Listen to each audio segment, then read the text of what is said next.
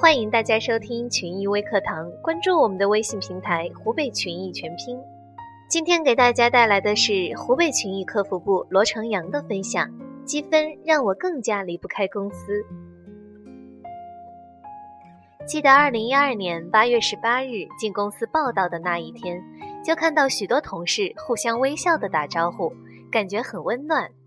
二零一二年年底，公司开年度总结大会，我坐在台下看着许多同事上台颁奖，什么出国游、干股分红、配车补助，几十个奖项，对我来说触动非常的大。那时我才深刻的认识到，原来挣积分可以享受到这么多的福利。此时此刻，我给自己定了个目标，明年我一定要拿到出国游。从那以后，我在挣积分的道路上一发不可收拾。除了做好我的本职工作以外，我把自己当成一块砖，哪里需要就往哪里搬。今天需要跨部门工作，我去了；今天客户较多，前台要加人值班，我也去了。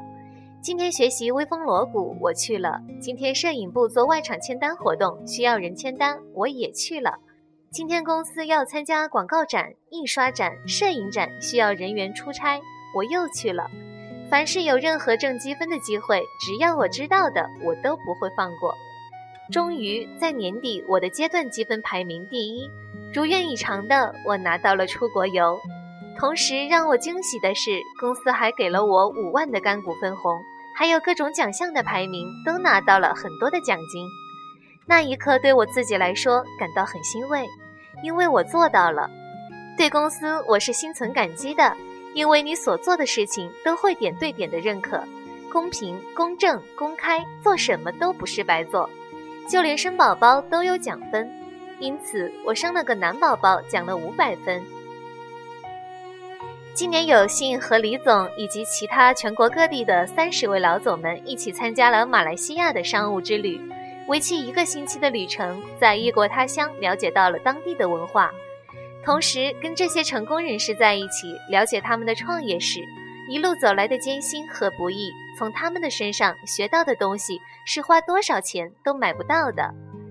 企业管人的问题是个大难题。没有好的管理方法，公司是很难发展壮大的。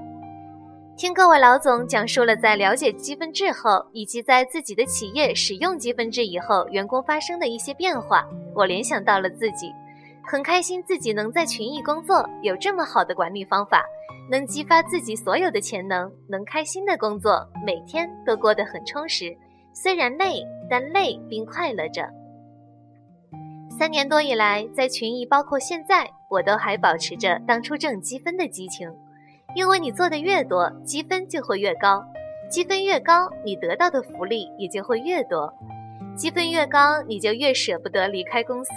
所以，这样的循环效应下，无形之中就有一股力量推着你不断的前行。所以，我相信，不管是现在还是以后，我都会努力的挣积分，实现自己一个又一个的目标。